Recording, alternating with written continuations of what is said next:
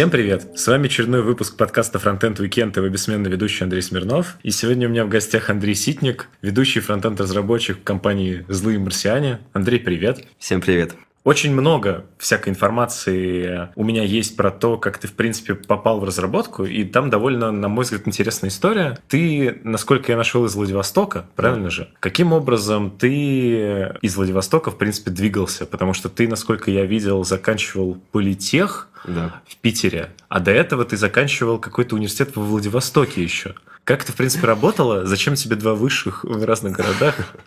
Нет, у меня нет два высших. История простая. В какой-то момент я, типа, надо было думать, кем я хочу стать что делать. Я подумал, что, во-первых, а, я хочу путешествовать, поэтому, собственно, я пошел в программисты, никогда не хотел быть программистом, хотел быть ученым. А с другой стороны, нужно было придумать, ну, собственно, там, куда именно поступать. И я давно подумал, что надо поступать в питерский политех. А для этого я, собственно, решил сначала поступить в Владивостокский политех, отучиться там два года и перевестись. А чтобы поступить в Владивостокский политех, я поступил в лицей при этом политехе. Вот, собственно, такая история. То есть сам... это был план, а ты его придерживался? Да, да. Сколько тебе было лет, когда ты придумал эту схему? Не знаю, лет 15. То есть ты намеренно пошел в школу, которая была при университете, чтобы да. потом пойти в университет, который был в Питере, чтобы там стать программистом. И в Питере работать в Гугле. Единственная проблема с, с этим всем планом обломилась на последнем шаге. Я понял, что мне не очень нужно там работать. В целом, само программирование тебя, я так понимаю, вынужденно заинтересовало в какой момент? Я в детстве боялся компьютера, и не получалось с ним хорошо работать. Хотя потом на урок информатики довольно быстро решал задачки. И вот как бы пошло, но скорее вот оттуда. Давали задачки, и решал, но без всякого ощущения. Хотя, с другой стороны, когда вот была полностью своя программа написана на своем компьютере, тогда, конечно, было совершенно другое ощущение. Какую первую такую программу ты написал, от которой у тебя было прям ощущение удовлетворенности? Ханойские башни, которые скопировал строчка за строчкой, не понимая из учебника по Паскалю, если не изменяет память. А первый язык Паскаль был? Да. Ну, там Visual Basic и Паскаль одновременно, в общем. Окей, а вот на протяжении всего вот этого времени, когда ты с курсов политехов переводился, как, в принципе, далось тебе переезд из Владивостока в Питер? Да, нормально. Там единственный нюанс. Я уже проводил родителей в аэропорт, Пришел, сел, приготовил сосиски с рисом. И думаю, господи, я один в этом городе, я никого не знаю. Все, это вот единственное ощущение, которое я запомнил. Сосиски с рисом? Да, они были вкусные.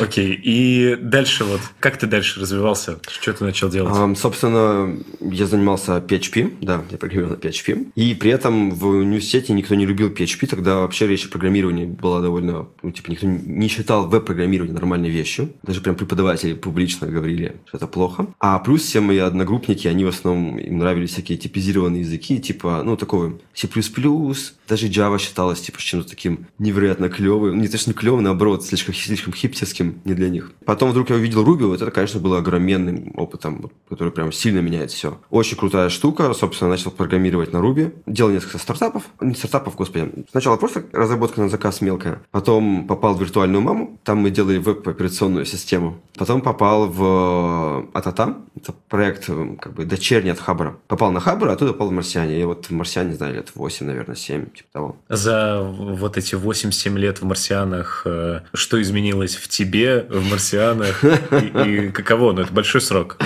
Да, ну это, к сожалению, слишком большой срок, чтобы так очень легко описать, что изменилось. Марсиане стали больше, марсиане вышли на американский рынок. Я перестал стесняться говорить с людьми, хотя до сих пор стесняюсь, но как минимум я могу выступать. Просто говорить с людьми? Да, я в детстве проезжал свою остановку, потому что мне было стыдно спросить стоящего человека, типа, вы выходите или нет. Плюс я заикался в детстве. Слегка. По поводу выхода на американский рынок, э, ты, получается, сейчас живешь в Нью-Йорке? Да. Расскажи, каким образом это произошло. Я в какой-то момент понял, что путешествия стали зоной комфорта, а это неправильно, нужно всегда быть вне зоны комфорта. Да, и... я видел цитату ВКонтакте.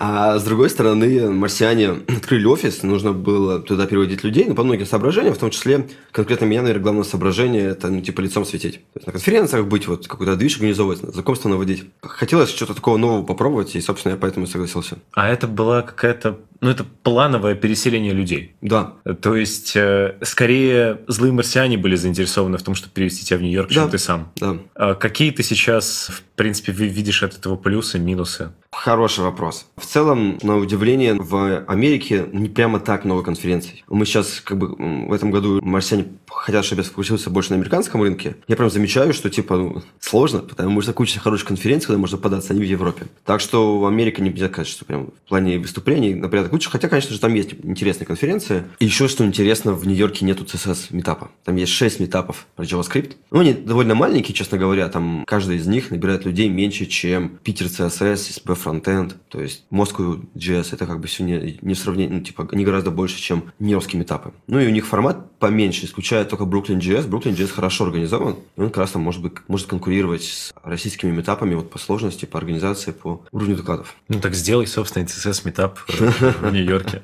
Есть такая идея, хотя мне больше нравится идея фронтенд завтраков организовывать. Какие уже были действия совершены в этом направлении? Честно говоря, ну, я хату обставил. А, то есть ты у себя завтраки? Да, да. Я там еще пару месяцев только. Ага, расскажи, вот ты туда переезжал как поэтапно или вот прям приехал и осел? Я же путешествую, у меня как бы, ну, типа я такой путешествую, путешествую, путешествую, а потом в одном месте остановился. То есть мне нечего перевозить. Был ли ты до этого в Нью-Йорке? Да. Поменялось ли у тебя впечатление от Нью-Йорка с того момента, как ты туда приезжал туристом, угу. на то, когда ты там стал жить? Да, очень сильно. Ну, во-первых, я все-таки там был летом, летом любой город лучше. А в этот раз я переехал туда зимой. И, конечно, такое. Во-вторых, эм, наверное, вот интересный момент, что когда мы думаем о другом городе как турист, либо как такой потенциальный житель, мы в первую очередь пытаемся все вещи оценить оптимистично. Но когда туда переезжаешь, у тебя два варианта. Либо ты начнешь полностью фокусироваться только на хорошем, потому что тебя выбора нет. Ты уже приехал и мосты сжег. Либо на плохом. Я, к сожалению, на втором пути. На чем ты сфокусировался? Три момента каких-нибудь плохих.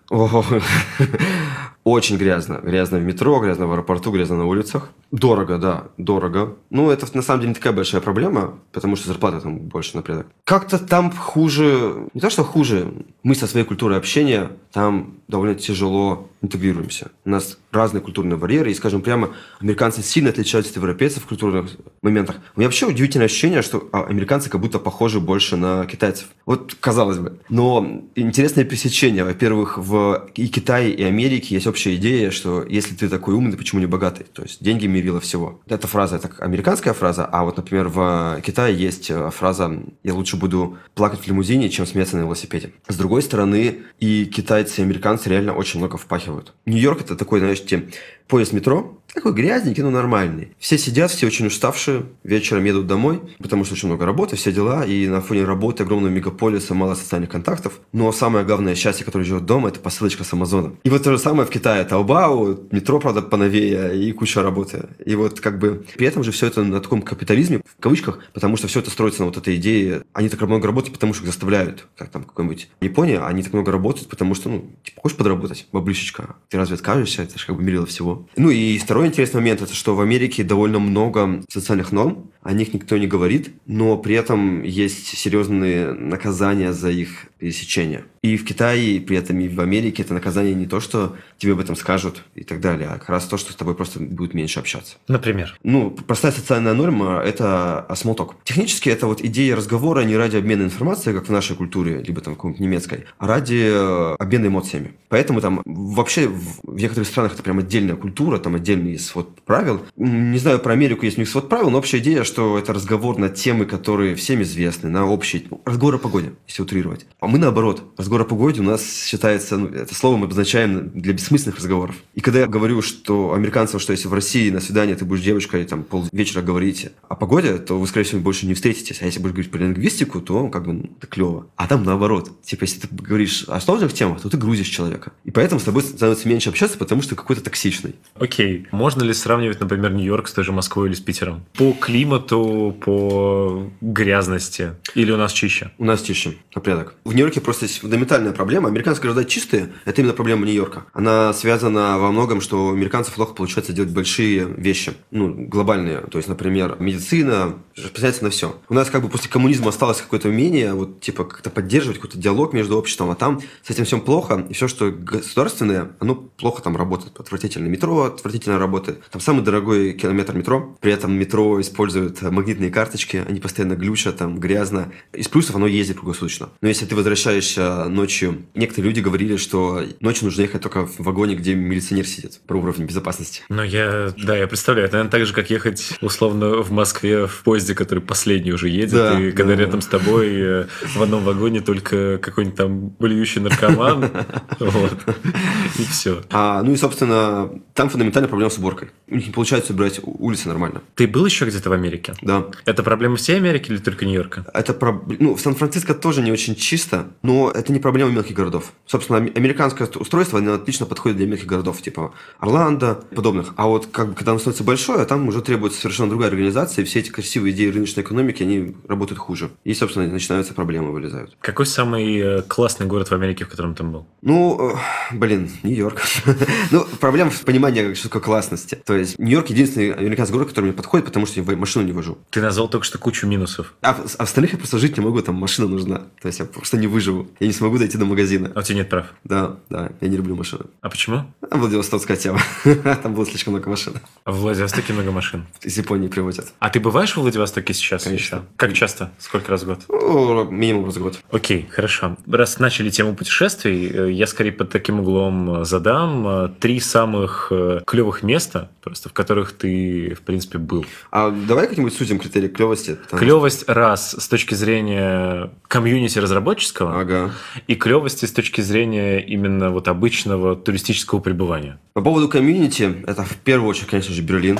Во втором, что интересно, это Вена. Есть такое понятие «венская мафия». То есть город был не очень популярный, пока они не организовали метапы, не сформировали сообщество, и бах, как бы у нас куча open source из Вены делается. Это, кстати, хороший пример, почему нужно реально организовывать метапы. Вот это все очень важно. Хороший вопрос, какой город третий. В целом из Нью-Йорка нельзя сказать, что прям очень много технологий, и там как-то нет вот такого приходишь на метапах, как бы все, все важные люди сидят. Вообще, по идее, это должен быть австралийский Мельбурн. Там почему-то очень много мощных ребят, но этого не было, к сожалению. Поэтому давай оставим вопрос открытым.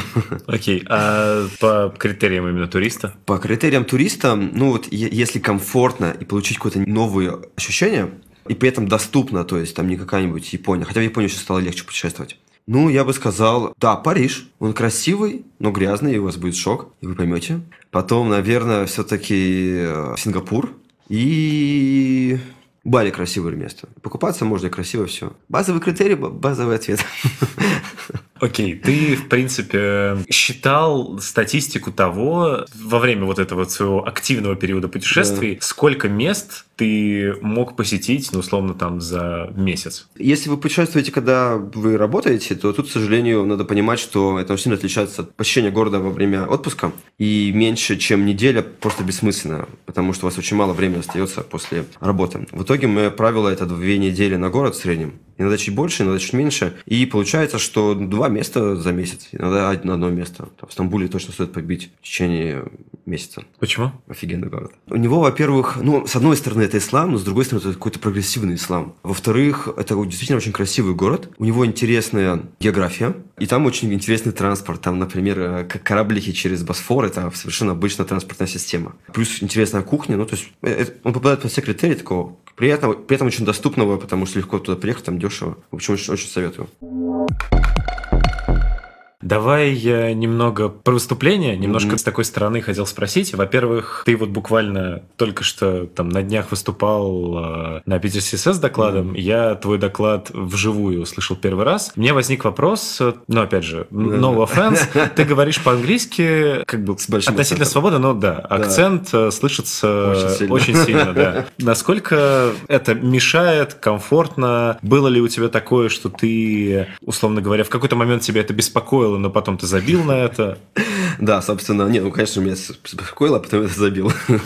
Общая идея, что, ну, тут два момента. Во-первых, межличностное общение, если вы приезжаете там, на конференцию, общаетесь с кем-то, язык, там невероятно много вторичной информации. То есть информация дублируется очень многих каналах. Например, хотя бы те же жесты, они дублируют очень часто то, что мы говорим. И поэтому получается, что на самом деле язык терпит ошибки, терпит много ошибок. Поэтому все эти акцентные штуки люди прекрасно воспринимают. Там единственный нюанс, а, нужно в течение там первых нескольких минут нужно сформировать такую модель модель. То есть мозг подстраивается под акцент другого человека. И поэтому есть совет не начинать доклад на английском с места в карьер, а, ну, типа, там первые пять минут какие-нибудь шутки рассказывать, чтобы люди просто настроились на акцент. А второй момент с языком, ну, вообще, как бы, если говорить про именно выступление, есть хороший совет. Просто разместите все на слайдах, чтобы у вас на слайдах была вся информация. Тут есть несколько больших плюсов. Во-первых, у вас будут подсказки, по которым можете идти, если забудете. Во-вторых, это приготовый такой план, когда вы делаете слайды, вы сразу же точно в голове понимаете, что вы все продумали в вашем докладе. А что еще хорошо, на самом деле мы неправильно задаем вопрос. Главная проблема это не как вам сказать так, чтобы носители языка поняли. Носители языка меньше в среде. Если тем более поедете в Нью-Йорк, в Сан-Франциско, в Англию, там носителей будет меньше половины. И как следствие, главная проблема это в другом. Чтобы человек, который не умеет говорить по-английски, вас понял. И, ну, в Китае, представьте себе, это хоть идеальным произношением, все равно никто не поймет. И поэтому, если у вас вся информация продублирована на слайдах, собственно, можно вообще не париться. Вы говорите чисто для выражения эмоций, для эмоциональной краски того, что на слайдах есть. Ну, само собой, только не делайте дословно один в один, разместите на слайдах как-то это все в визуальном контексте. Вот, типа, простой совет. То есть, э, если, например, говорить о людях, которые стесняются, угу. боятся выступать э, на английском языке, угу. получается, можно посоветовать просто забить и делать? Да, это с одной стороны. А, понятно, что забить не получится, всегда есть страх, поэтому можно использовать реально второй хороший совет – научиться размещать всю информацию на слайдах. Ну, еще я забыл сказать большой плюс. Большинство людей не будет слушать вас в конференции. Большинство людей потом скачают ваши слайды. И если вы все сделаете на слайдах, им будет проще потом это все понять. А второй момент, собственно, надо понимать, что у языка нет нормы. Не существует правильного языка. Это очень интересный русский нюанс. Например, в английском твиттере меня никто никогда не поправляет про ошибки, у меня их там дофига. И ладно, там лично где-то написано, что у меня там какое-то странное имя, сразу понятно, что не белый американец. А в аккаунте пост CSS, там же куча людей, которые прекрасно, ну, типа, не знают, кто за этим всем стоит. И в русском ВК, в ВК-паблике, там у каждого поста может быть комментарий о том, типа, про орфографию. Это российская тема. В Америке никто вас поправлять не будет, всем плевать на язык. А почему так? Это хороший вопрос. Я, честно говоря, не знаю ответ. Интересный момент в том, что у нас, как следствие вот этого постоянного страха и культуры поправлять, и культура страха, она формирует а то, что у нас нет акцентов. В регионах язык отличается так мало, что это вообще не имеет никакого сравнения с настоящими акцентами. В том же Казахстане три казахских языка, которые как бы не понятны между собой, там разные словарь. Ну, не полностью, но имеется некоторые слова отличаются. А во Франции есть несколько районов. Д'Артаньян, когда приехал в Париж, его никто не мог понять, потому что он говорил на диалекте своего региона. Там есть новый фильм, где такая же история повторяется. То есть во всем мире а, у них настолько большие диалекты, что они не понимают. Есть несколько теорий. Ну, во-первых, в России принята агрессия. То есть нам нормально в лицо сказать человеку, что он не прав, то есть, ну, типа, разрушить ему самооценку. Хотя, с другой стороны, в отличие от Америки, например, американской культуры, ну, и некоторых других, у нас нет конфликта. То есть тебе могут сказать что-то плохое, но вот, например, вставлять палки в колеса,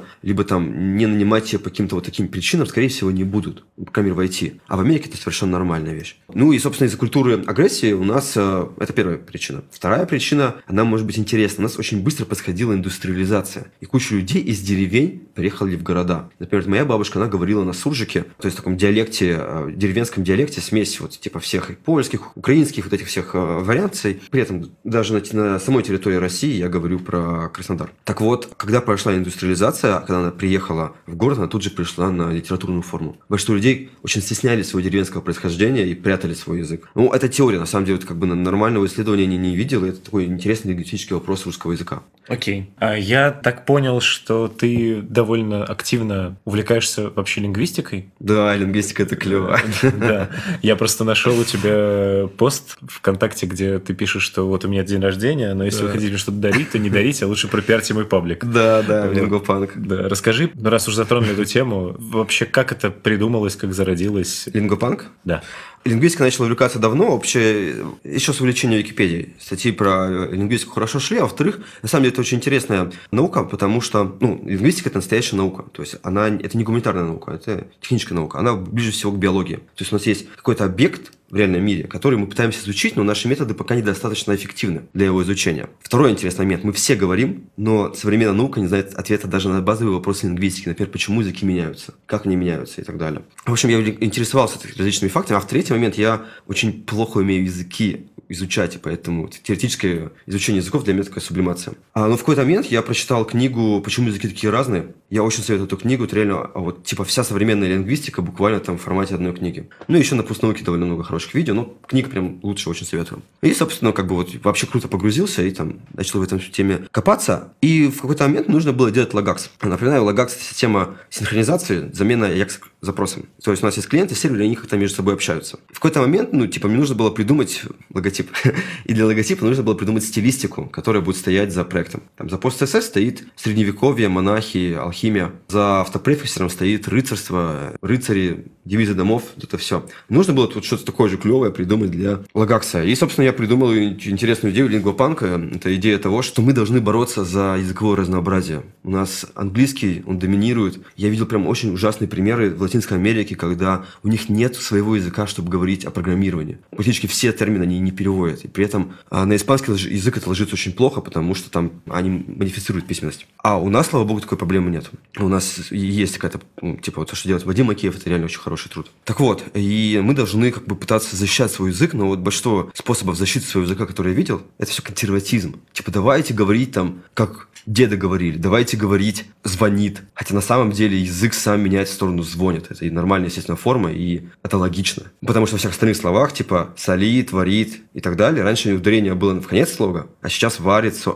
солит и так далее. И поэтому все слова этого типа сдвинулись, а звонит его искусственно держат, потому что у нас ну, вот, вот эта вся языковая тема, поправлять вот это все, она еще связана с очень другой интересной особенностью. Только в России есть понятие интеллигенции. А для интеллигенции требуется разделение. И язык идеально подходит для этого. Звонит это в том числе еще штука, которая показывает свой или чужой. Искусственно созданная да. Граница. Мне не нравится идея защиты языка как защиты старых форм. Мне нравится идея как раз его обновления. Давайте добавлять какие-то интересные, давайте их сплавлять, давайте делать что-то крутое, письменность старую возрождать. И, собственно, паблик Лингвопанк этими занимается. Какие-то старые формы письменности. Там, не знаю, если это про японский, то вот сейчас недавно скоро буду публиковать. В 14-16 веке начали придумывать новые иероглифы. Модерн. И, собственно, вот эта философия, которая стоит за лагаксом. Там есть куча пасхалок, которые, ну, одна пасхалка завязанная там на китайские стихотворения, там версии протоколов называются искусственными языками, то есть вот лингвопанк идет из лагакса.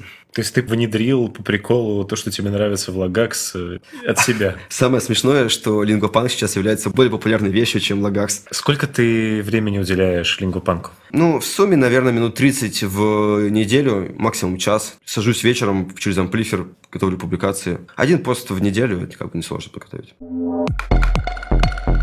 Давай немного поговорим про разработку, чтобы те, чтобы те, кто слушает этот подкаст из-за из названия фронтенд. Я слышал э, краем уха вчера, сегодня от тебя фразу, что ты хочешь бросить CSS-разработку. Возможно, это вырвано из контекста и вообще довольно странно. Но расскажи в целом, чем ты сейчас занимаешься? Сейчас я отдыхаю от open source. я сгорел.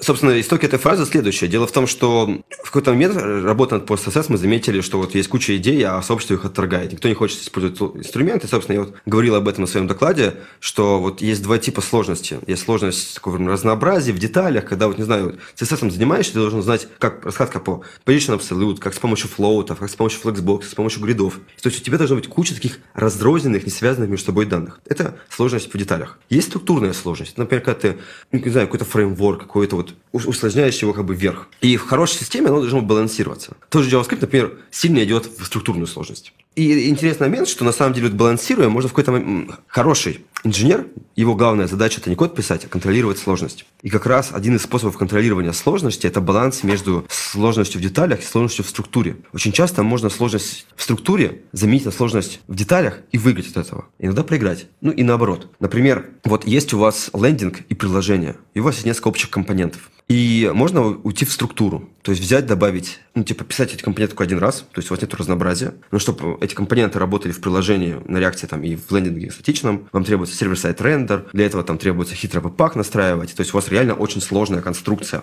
То есть сложность прям колоссальная. А с другой стороны, можно просто взять и два раза написать. То есть мы взяли и обменяли большую сложность в структуре на малую сложность в деталях. А с другой стороны, другой пример есть. Вот у нас есть какой-нибудь префикс, там же была куча всяких статей, это все нужно было понимать. А потом появился автопрефиксер. И, соответственно, это очень небольшое увеличение сложности в структуре, но колоссальное снижение сложности в деталях. И, собственно, в JavaScript это более-менее нормально. Даже в дизайне. Они пошли, они реально это поняли, и сейчас пошли сложно в структуру. То есть у нас есть дизайн-система, у нас есть дизайн-язык, у нас есть UI-кит. А CSS вообще от этого отказывается. Они реально боятся любого усложнения структуры. И поэтому они полностью отказываются от любых инструментов, которые могли бы реально быть невероятно полезны. Например, вот кто из известных CSS-энтузиастов говорил про стайл-линт? Линтер, это же реально очень важно. Там есть интересные правила. И вот это какое-то вот ощущение враждебности со со сообщества в какой-то момент меня достало. Собственно, поэтому пост ТСС сейчас развивается по посадочному принципу. Там есть несколько клевых идей. Они дело в том, что не дадут прям сильного скачка, но мне не очень хочется этим делать, потому что, ну, опять же, никто об этом не напишет. CSS Tricks об этом не напишет. Меня не позовут подкаст об этом сказать, потому что CSS-сообщество игнорирует тузы, их разработчиков и так далее. Поэтому, типа, в какой-то момент меня заинтересовала тема CRDT, я сейчас туда копаю, там чем-нибудь еще покопаю. А вот если говорить именно про не open source работу, mm-hmm. а именно твою работу, работу. Если, конечно, ты успеваешь заниматься. Не, просто не сплю. Сейчас какие вот твои типовые задачи? То есть ты все-таки там? Я работаю, с одной стороны, я тимлит по фронтенду в Амплифере. У меня там есть два коллеги, которые помогают мне писать фронтенд. Виталий Риза и Дамир Мельников. И, соответственно, мы сейчас сделали очень интересную структуру, как писать код, когда настроен. У нас один человек пишет что-то долговременно, долгосрочно, там, не знаю, ветка на месяц. Второй человек пишет краткосрочные цели, а третий пишет инфраструктурные цели. Вообще-то, по идее, мы должны как колесо вращаться в этом штуке, но пока что-то это не работает, но все равно всем нормально и все хорошо. Вот. Ну, и, тот, кто инфраструктуру, еще мелкие баги исправляет. То есть, два человека фокусируются на задачах, а один на всякие всяким мелким инфраструктурным и подобным. Линтер добавить. А в «Злых марсианах»? В «Злых марсианах» я являюсь ведущим студент-разработчиком, то есть моя задача это сделать найм. Этому посвящен целый день, к сожалению, это прям реально большой труд. У нас нет HR-специалиста, который меня прикрывал, и хорошо, как говорится, при всем уважении к настоящим HR-специалистам. И в том числе моя задача выступать, светиться, показывать, делать open source, то есть продвигать «Злые марсиане» как бренд фирмы. Ну и, конечно, желательно еще как-то организовывать всех фронтендеров в коллективе, помогать им ездить на open source. Но, честно говоря, наверное, вот это, это вещь, которая у меня получается плохо, хотя ребята молодцы, сами все хорошо делают. А в целом, э, можешь ли ты грамотно оценить софт-скиллы, э, на твой взгляд, у человека? То есть то, что обычно как раз делает настоящий HR-специалист? Хороший вопрос. Действительно, там есть куча разговоров по этот счет. Но, к сожалению, у оценки софт-скиллов есть а, большая проблема в том, что они реально оценивают... У нас нет простого способа их оценить. У нас, например, есть хороший способ оценить навыки программирования. Само собой, не дай бог, непредвидимые. А навыки программирования хорошо оценить по коду. Вот, типа, мой совет, если вы занимаетесь HR, просто а, просите на первый шаг писать код. И все. Проблема в том, что софт-скиллы, их сложно оценить, и поэтому там будет огромная ошибка. И ладно бы там ошибка сторону того, что вы плохого человека не увидели это. К сожалению, есть еще вторая сорт ошибок, когда куча людей отсекается, потому что как-то не так посмотрел, не то подумал, не той позе сидел. И поэтому у меня есть прям принципиальная позиция. Я стараюсь не разбираться в истории человека, каким он был до этого, что он делал, потому что все это на самом деле не важно, это не определяет уровень специалиста, а зато вот это очень такая штука, очень легко не заметить, что тебе не нравится код человека не потому, что код плохой, а потому что, не знаю, там он из другого города или там работа на PHP, который ты ненавидишь. Но при этом в любом же случае работают люди с людьми. Да, да. Не оценивая... это важно. Да, не оценивая это в принципе, ты, по сути, рискуешь собрать команду, которая вместе будет работать некомфортно. Да, да, это есть такая проблема. Ну, какие у нас есть способы проверки софт-скиллов? Хотя, наверное, мы, не самая хорошая команда для того, чтобы вот говорить об этом. Ну, во-первых, у нас есть интересная вещь. Ну, у нас сложные задания. И вот самое интересное, куча людей с плохими софт-скиллами отсеиваются, потому что психуют. Не знаю, возможно, ну, как бы я наоборот стараюсь тест снизить, но реально, типа, вот главная хорошая вещь, когда человек странно себя ведет, ну вот, они очень быстро как бы сбоят. Второй момент, у нас как раз а, софт-скиллы обычно оцениваются на последнем этапе, когда человек разговаривает с Александром Тищенко, с основателем «Марсиан». Собственно, вот как раз он в разговоре личном это пытается понять. У нас вообще нет личного разговора при найме. Это письмо с кодом, это письмо с теоретическими вопросами, это письмо с ответами на теоретические вопросы через 24 часа. Дальше, типа, по почте мы договариваемся о тестовом задании. Окей, хорошо. Давай еще для обывателей, которые первый раз слышат, что такое злые марсиане, в двух предложениях, э, чем компания занимается? Это консалтинг. Есть э, аутсорсинг, это когда вы делаете ту работу, которую компания может сделать, но просто компания хочет сделать ее подешевле. А есть консалтинг, это когда у вас есть сложная задача, которую ваша команда не способна сделать. И вы, с одной стороны, можете нанять сверхклевых специалистов, но они вам могут не понадобиться на все время. И поэтому в таком случае там на рынке есть много ребят, которые вот именно занимаются высокосложной разработкой. Ты к ним приходишь, они делают ваш проект, получают там действительно больше денег, чем платила бы ваша команда, но с другой стороны, это всегда дешевле, чем там реально находить хороших специалистов, особенно современным рынком труда. Окей, хорошо. Последнее, что хотел спросить, а дальше будем снова говорить ни о чем. Вот. У тебя указано везде, что ты создатель пост CSS, отдельно автопрефиксера и лугакса. Да. Соответственно, тут вопрос тоже обывательский. Автопрефиксер же, по сути, в итоге часть пост CSS. Да. Почему ты выделяешь его отдельно? Маркетинг. Потому что все-таки в итоге многие пользуются только автопрефиксером, но не пользуются пост CSS. Да, как... есть люди, ну, а, как Столман, важно говорить правильно. Нельзя пользоваться префиксером, не пользуясь PostCSS, потому что это плагин. Там, действительно, там, не знаю, в Gulp автопрефиксер, там просто PostCSS внутри. Но действительно, есть куча людей, ну, например, люди из э, дизайна, которые там иногда занимаются CSS. У них там, не знаю, какой-нибудь CodePen или там, не знаю, CodeKit, и, соответственно, они, у них тупо нету возможности вот использовать там сложные штуки типа веб-пака. И понятно, что они как бы не видят PostCSS, у них и потребности такой нет. Им хочется вот, типа, простая фича, им хочется гибкости, сложности вот этого всего. У них нет времени заниматься фронтовым девопсом. Вот, и поэтому автопевцы, конечно, более узнаваемый бренд. И если, ну, грубо говоря, я в конце еще задаю свой стандартный вопрос выбор фреймворков, но тебе не могу не задать, если вот сейчас выбирать Logax или PostCSS? Сначала компилируйте SAS, потом Logax, потом PostCSS. Не, ну, блин, да, это странный вопрос. Не, ну, в смысле, вот если бы у тебя висят два фреймворка... Висят кушать, нельзя скушать. Нет, имеется в виду, что вот э, вулкан, в нем лава. Висят два фреймворка. Нужно один спасти. Да. Все, я понял. Хороший вопрос. Не, в целом, конечно, я бы спас Лагакс, потому что для меня просто со своей отработал. То есть он принес мне всю эту известность, и после этого сейчас умрет, там, например, у меня был очень жесткий конфликт с Рэйчел. Рэйчел не пускала статью в, про гриды в автопрефисере в ИЕ. Она не пускала эту статью в Smashing Magazine, и, соответственно, в какой-то момент я выше позаловался, что, типа, я чувствую всю эту враждебность, и тупо меня, на меня начали травить CSS сообщество. Никакой враждебности, просто травля.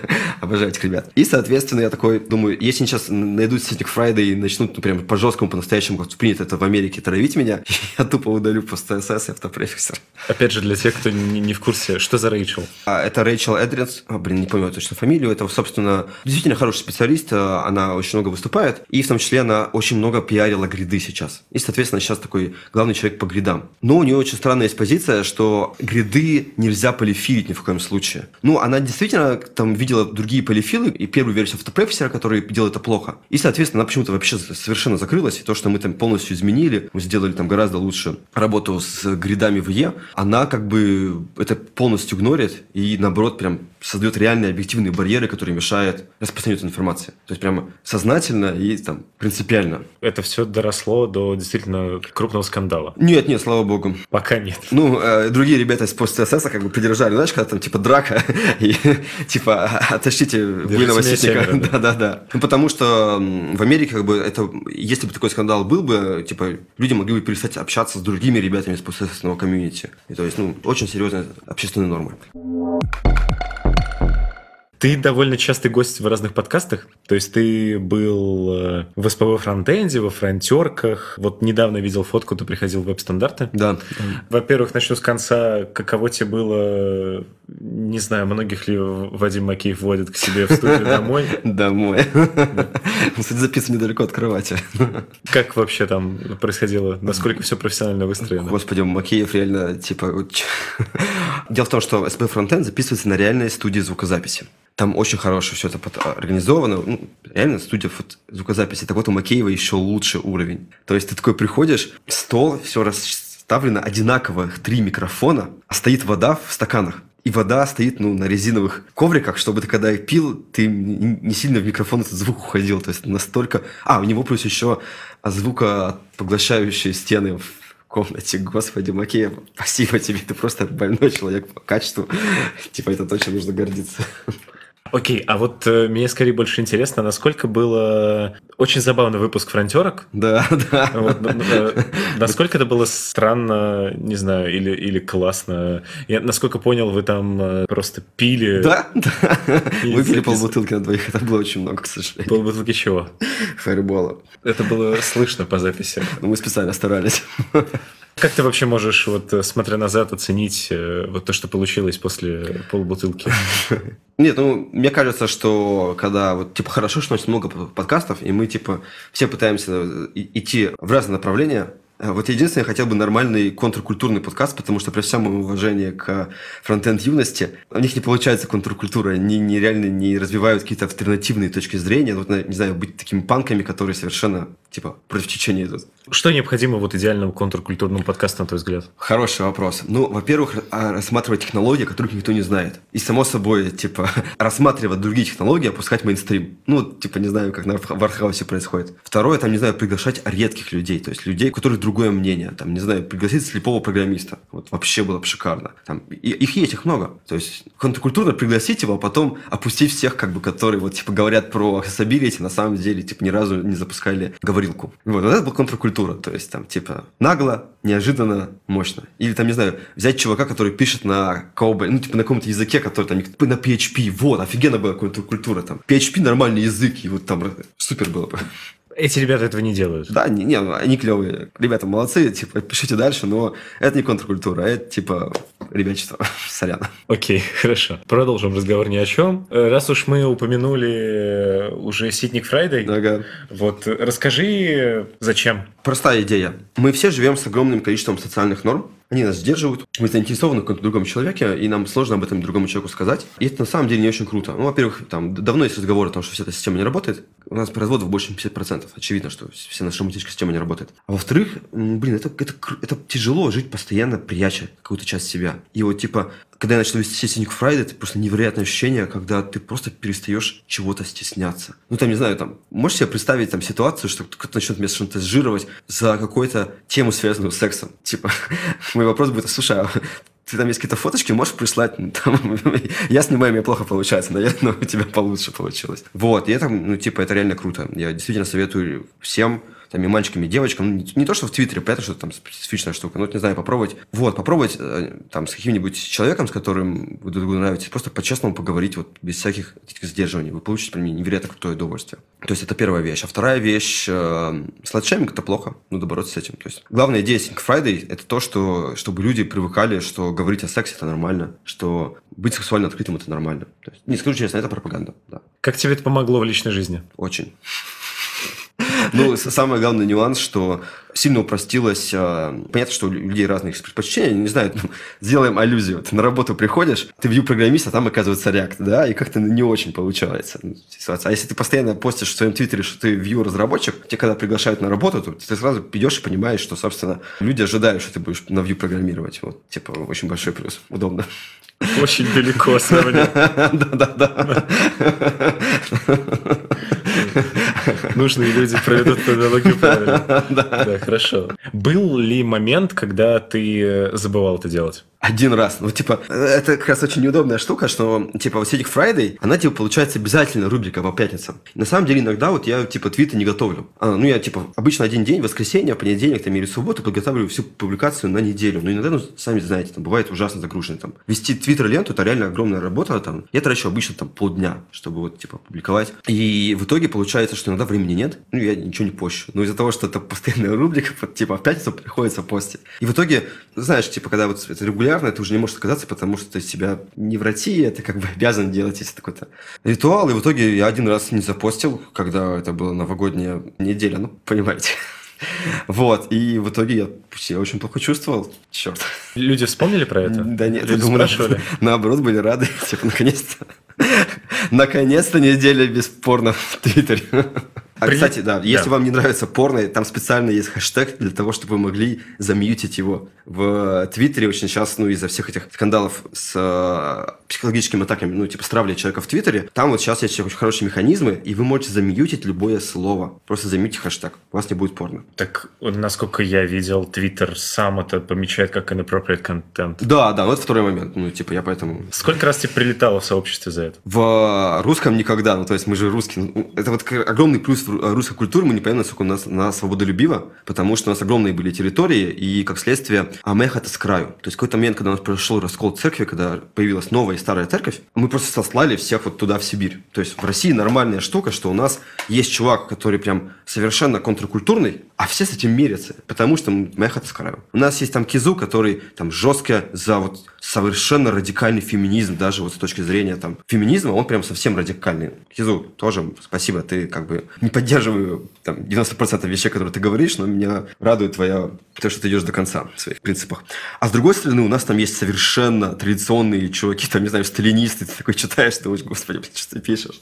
Но как бы, лю- и при этом никто их не травит, их пускают на конференции, они нормальные члены общества. На Западе такое, не, ну, типа, особенно в Америке, такое невозможно. Например, напоминаю, что когда а, в Англии сменилась церковь, то есть с а, католицизма они перешли на протестантизм, они просто начали убивать друг друга. Там другая культура, поскольку территории были мало, ты не можешь быть совершенно контркультурой, потому что места для хаты с краю нету. Как следствие, на Западе, да, есть проблема. То есть Ну, это общий ответ. Тебе конкретно Да, на, и- на Западе как и, и- и прилетало за это? Во-первых, э, ну, некоторые люди прям такие в шоке. Там типа а- один раз, ну, слава богу, сильно не прилетало. Это хороший момент. Возможно, кстати, меня не травят, потому что это настолько типа неожиданно, что этого боятся. Ну, типа, не попадают под паттерн того, что, за что нужно травить. Но, тем не менее, мне там и марсиане пытаются намекнуть, что типа, ну, как бы, мы тут боимся, мы же на Западе работаем, давай так не будем. С другой стороны, один раз, когда я запостил картинку, чуваки в реплаях начали мне писать, что типа тебя взломали, потому что порно опубликовалось. Ну, типа, если порно, то это взломали.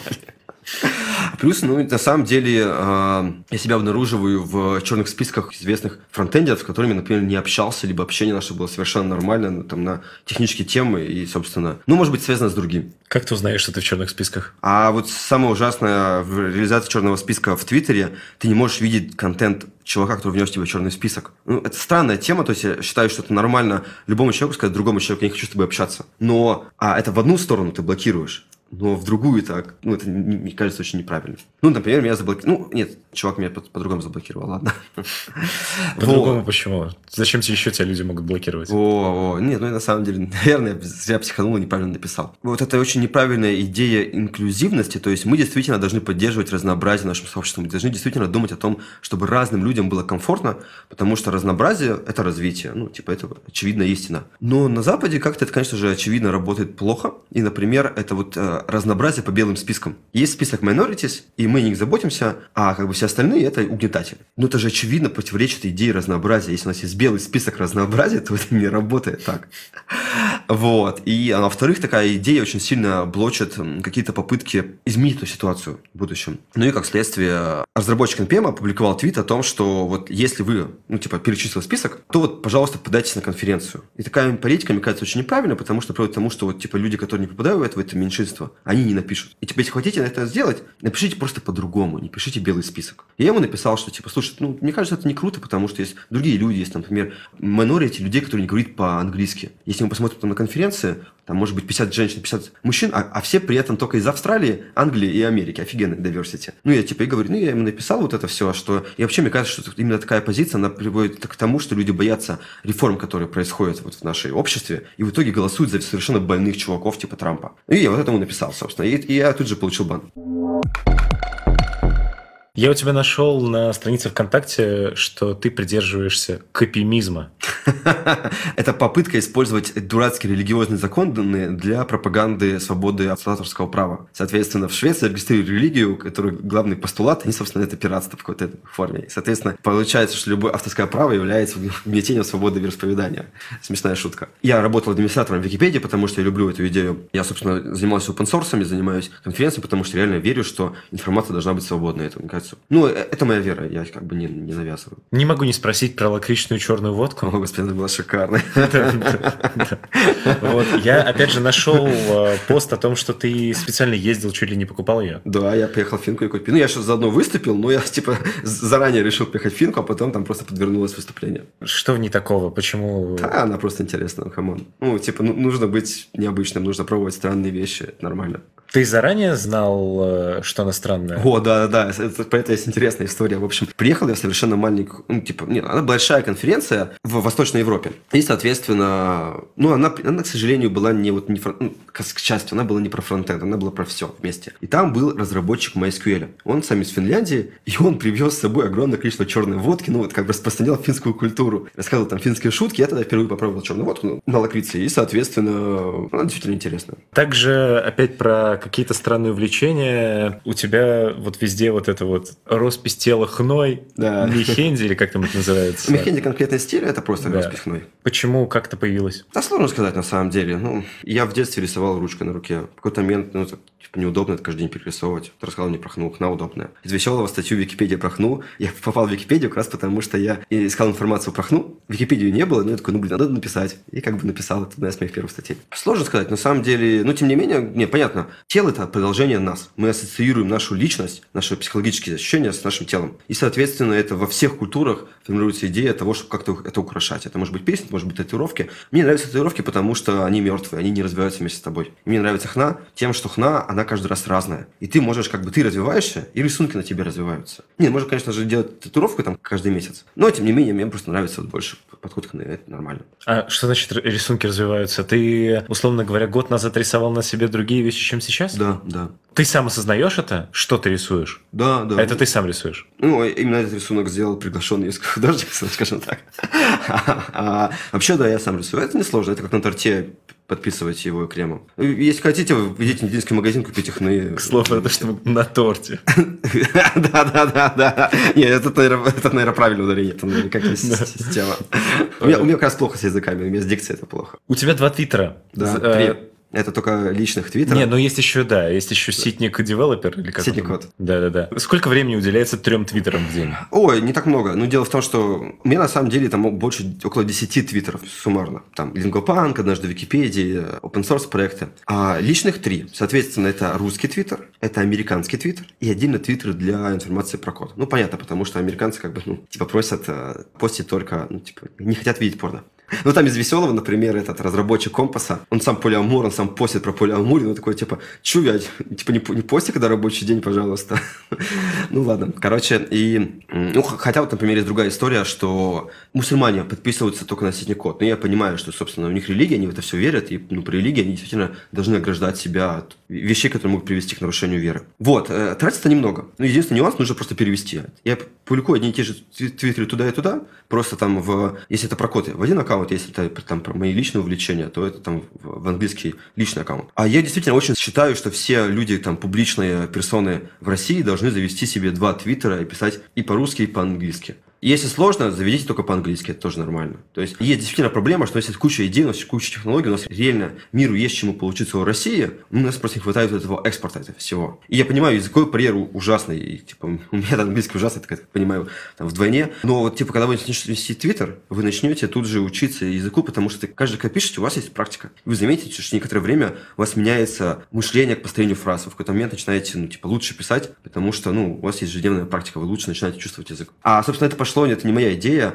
В какой-то момент, я, к сожалению, не помню, кто ее запустил, как бы не Кизу запустил. В какой-то момент в русском твиттере, еще тогда, в добрые старые времена, кто-то запустил идею, что давайте заведем английские аккаунты. И People's Bay завел тогда, и, типа, много кто завели, и вот, типа, это было круто. Давайте еще раз об этом напомним, давайте, типа, чуваки, заведем еще раз. Кизу – это какой-то никнейм какого-то человека. А, да, собственно, это бывший мейнтейнер Stylus. Ага. Верстальщик в Яндекс Почте. Очень жестко выступает за феминизм, молодец. А, Ну собственно, за это его многие знают, потому что там были огромные дискурсы, огромные обсуждения. И там еще он известен тем, что у него есть самая лучшая иллюстрация выгорания. Он реально очень много всего делал для open source, в какой-то момент выгорел, и там в GitHub его истории, то есть прям каждый день зелененькая, и в какой-то момент бах, и нет, и все серое пошло. Типа, да, не выгорайте, думайте о своей психологии. Окей, последний вопрос перед стандартными. Я у тебя в любимых играх нашел Морутопию. О, да, Морутопия, это... Отличный вопрос, ага. Вот, я как бы с, с учетом того, что я помню, что это, да. и люди делятся на два типа. Те, кто считают Морутопию отвратительной игрой, и те, кто считает ее гениальной. Да, гениально.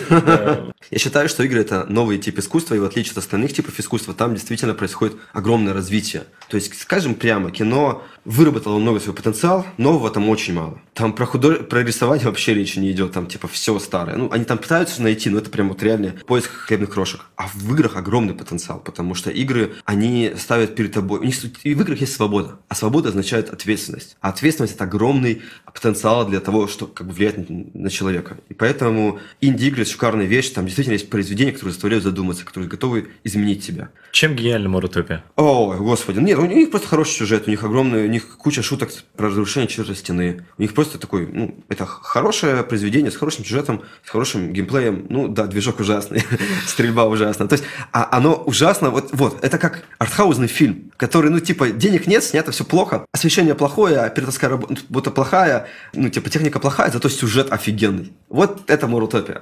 Ну, там еще, как минимум, в некоторых местах, даже с учетом плохой графики, есть, э, ну, прям круто сделанные арт-объекты. Не, да, да, нет, это, это игра, когда ты останавливаешься и смотришь не потому, что графон клевый, а потому, что ты не ожидаешь эту штуку там, и это прям ломает тебя, офигенная вещь. Они сейчас, кстати, делают ремейк Морутопии. Сделали же вроде уже. Нет, там Нет? очень долго его делать. Ну, они сделали HD-версию, а сейчас делают прям ремейк с нуля. Кроме Морутопии, существует сейчас огромное, ну, прям вот в какой-то момент появилось прям целый архауза направление в играх, это Индия. Ну, господи, что я рассказываю, все об этом знают. Ну, Играйте в инди-игры. Три инди-игры, в которые ты советуешь поиграть. Undertales, потом э, Kingdom Come Deliverance и Hellblade э, я понял о чем то Да. Это та игра для PS4, где... Она не только, она для всех. Клевые моменты игры, они очень точно, они круто проэмулировали человека с психологическими расстройствами. Ну, то есть, это как раз крутой пример. Ну, и графон, как у AAA, я поэтому, если вы как бы не любите пиксельный арт, вам будет хорошо. А, еще To the Moon, сорян, четвертый. Ну, To the Moon, это, это, просто... Аниме делают, скоро выйдет. Ну, не, не скоро выйдет, просто начали делать. Еще не знаю, когда выйдет. Мы уже немного начали, в самом начале ты обмолвился, но все же давай распространим тему. Кем бы ты хотел стать, если бы не стал разработчиком? Наука. Я бы пошел изучать генетические алгоритмы. Там просто денег нет. А почему именно генетические алгоритмы? Мне нравится идея, вот это как раз очень странное ощущение, когда ты сделал программу, программа развелась и чему-то тебя научила. То есть все наши программы детерминированы. Мы заранее знаем, как они себя ведут, а если не ведут себя как-то неожиданно, то, скорее всего, это потому, что там какая-то ошибка. А нейронки этим не лучше. Ну, типа, если мы смотрим классические нейронки, то они в любом случае это системы, которые просто подбирают какие-то параметры идеально. И, соответственно, они делают то, для чего они создавались. И как бы вот этого ощущения, что тебя, твое творение чему-то научило, такого нету. А генетические алгоритмы, они интересны тем, что они могут увеличивать сложность. Дело в том, что все наши программы, они в процессе обучения, ну, типа классические нейронки, они сложность свою не увеличивают. Размерность нейронки остается той же. Система связей особо не меняется там принципиально. А вот с другой стороны, генетические алгоритмы, оно типа как эволюция. Оно растет, и типа вначале может быть как-нибудь очень простая вещь, а там через миллиарды поколений у тебя прям ну, невероятно более сложная вещь, ну, там, как люди, например. И, соответственно, вот это, мне кажется, единственный путь, ну, не только генетический алгоритм, а вот типа набор эволюционных итерационные и стохастические алгоритмы. Это вот этот набор алгоритмов, у них реально увеличивает сложность, и поэтому это программа, которую можете чему-то научить. Окей. Какая, на твой взгляд, справедливая зарплата фронтенд-разработчика в Нью-Йорке? О, хороший вопрос. Я там, ну, как бы, как настоящий нью-йоркец, я там прожил два месяца, и поэтому я точно не знаю. Как я понимаю, речь идет э, там как минимум о двух тысячах долларов в месяц, потому что меньше просто там не проживешь. Там обычно в год называют. Короче, как я понимаю, там что-то типа должно быть от 50 в год до там 200. Ну, опять, извините, я в этом плохо разбираюсь. Типа, лучше прогуглите, есть люди, которые разбираются. Твоя зарплата увеличилась, когда переехал в Нью-Йорк? Да, потому что я не выжил. React, Angular, Vue или Ember? Что сейчас Vue? Мне она больше всего нравится, потому что он красиво организован. Слушайте, реально, делайте проекты на Vue не потому, что Vue лучше, а потому что во Vue есть интересные идеи, и там есть клевый подход, что простая вещь делается просто. Ну, чего очень не хватает в React. Популярная вещь делается просто. Это правильный подход, и Vue мне этим очень нравится. Окей, okay, а если остальные расставлять по местам, то как бы ты их расставил? Да, все фреймворки одинаковые. Я посоветовал Vue только в контексте, знаешь, этого, а, что-то полезное для экосистемы. Рубрика, собственно, моя любимая «Готовим вместе с фронтенд-разработчиком». Во-первых, умеешь ли ты готовить? Очень плохо. Сосиски с рисом. Сосиски с рисом. Назови какое-нибудь либо самое любимое свое блюдо, либо самое сложное блюдо, которое ты когда-либо готовил, и какую-нибудь забавную историю, связанную с этим. О, о. Ну, самое сложное, я помогал готовить борщ, ну, супы. Ну, я помогал только, сорян. Самое сложное из того, что лично я готовил, ну, сосиски с рисом и с зеленью. Ну, типа, зелень порезать, усложнение. А самое мое любимое блюдо, конечно же, грузинская кухня. Они вообще молодцы, что как бы там все это происходит, это клево, это круто. Там я вот приехал в Питер и ем только грузинскую кухню. Интересная история, это произошла на паруснике «Штандарт». Это есть крутой проект в 90-х в России, то есть, когда люди там выживали, группа энтузиастов сделала настоящую а, реплику деревянного парусника времен Петра Первого. Ну, само собой, с ограничениями, накладываемыми законами, но как бы это реально парусник, который ходит под парусами. Собственно, туда можно вписаться, это дешево, это очень крутое ощущение там по отношению потраченных денег, тому, ну, типа, насколько это хардкорно, и ощущение, которое ты получаешь. Реально, типа, очень советую. И, соответственно, ну, как бы все там матросы, и, соответственно, у каждого у группа людей делится там на три группы, и у каждого там есть свое задание в течение дня. И, соответственно, каждый третий день нужно готовить. И, соответственно, я проснулся рано утром с вторым человеком, который ему помогал, попытался приготовить омлет. Но никто вида не подал. Все ели и улыбались. Извините, ребята, пожалуйста. Окей, хорошо. Напоследок э, гость э, моего подкаста дает в конце совет слушателям. Это может быть что-то более напутственное да, или да. что-то более абстрактное, или какая-нибудь конкретная статья, видео, доклад. Э, что mm. ты можешь посоветовать? Приходите на удаленку и начинайте путешествовать. Это промывает мозги. Хотя бы Почему? Выход из зоны комфорта. Дело в том, что, ну, когда ты живешь в городе, ты привыкаешь, что у тебя есть запасные варианты. А путешествие, прям совсем в кавычках, это как армия. То есть ты попадаешь в условия, когда твоя ошибка, и ты, ну, типа, будет тебе что-то что стоить. Если ты там не приедешь, э, не забронируешь жилье, тебе не хватит денег во время, ну, типа, забронировать его. Если ты опоздаешь на аэропорт, ну, у тебя все путешествие рушится. И, соответственно, оно развивает ответственность. Я прям видел людей, которые стали лучше от того, что они путешествовали, потому что, ну, это закаляет характер. Это золотые цитаты просто. Путешествие – это как армия. Ладно, на самом деле, спасибо большое, что уделил время и пришел. От себя, как всегда, хочется добавить, чтобы вы обязательно поставили этому выпуску лайк и поделились им со своими друзьями, и тогда, возможно, ваши друзья выйдут из зоны комфорта, и вы их не увидите больше. Они будут путешествовать. Также обязательно подписывайтесь на данный подкаст в SoundCloud и в iTunes, вступайте во все наши группы во всех социальных сетях, чатики в Телеграме и так далее. Мы продолжаем показывать человеческую сторону фронтенда и не только. Услышимся на следующей неделе. Пока-пока. Пока-пока.